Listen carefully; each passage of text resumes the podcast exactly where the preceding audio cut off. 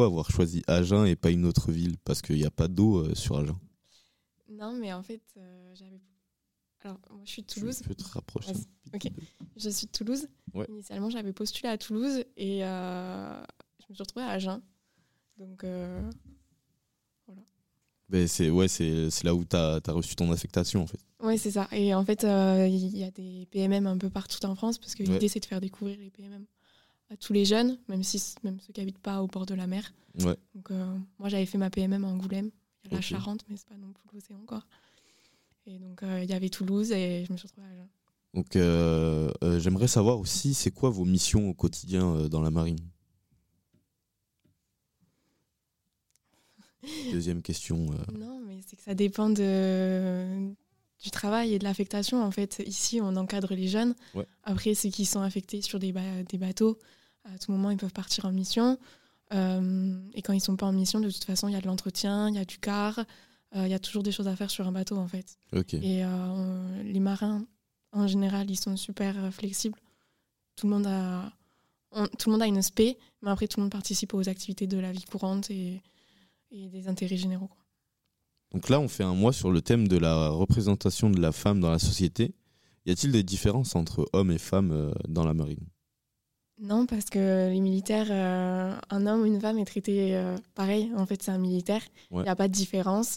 Euh, après, il y a quelques postes, par exemple, dans les sous-marins, il n'y a pas de femmes. Ouais. Ça, c'est plus un souci pour éviter les problèmes, justement. Mais tout le monde est traité de la même façon. Quelles sont les difficultés auxquelles vous faites face au quotidien? En tant que femme? Oui. Je pense que c'est. Parfois, on a l'impression que parce qu'on est une femme, on n'a pas accès à quelque chose ou on a plus facilement accès à quelque chose parce que justement, on va être une femme, on va être privilégié, Ouais. on va être favorisé. Alors, du coup, c'est dur de se dire est-ce qu'on le mérite vraiment ou est-ce que c'est juste par intérêt? Alors que c'est peut-être pas vrai du tout quoi. Il y a peut-être euh, pas de, de favoritisme. Si. Si. ok.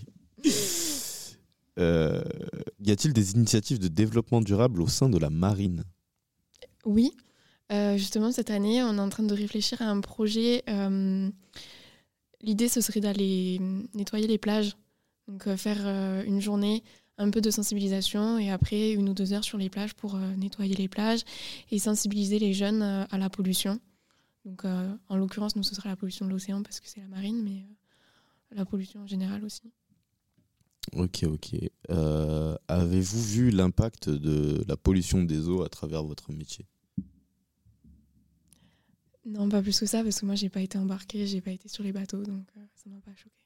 Et euh, on vous en parle pas du tout en cours, par exemple Il n'y a pas une sensibilisation qui est faite euh, Pas vraiment.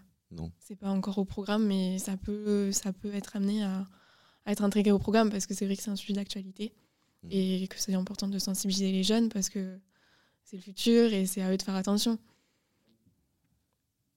Bon, bah, merci d'avoir répondu à nos quelques questions. Avec plaisir.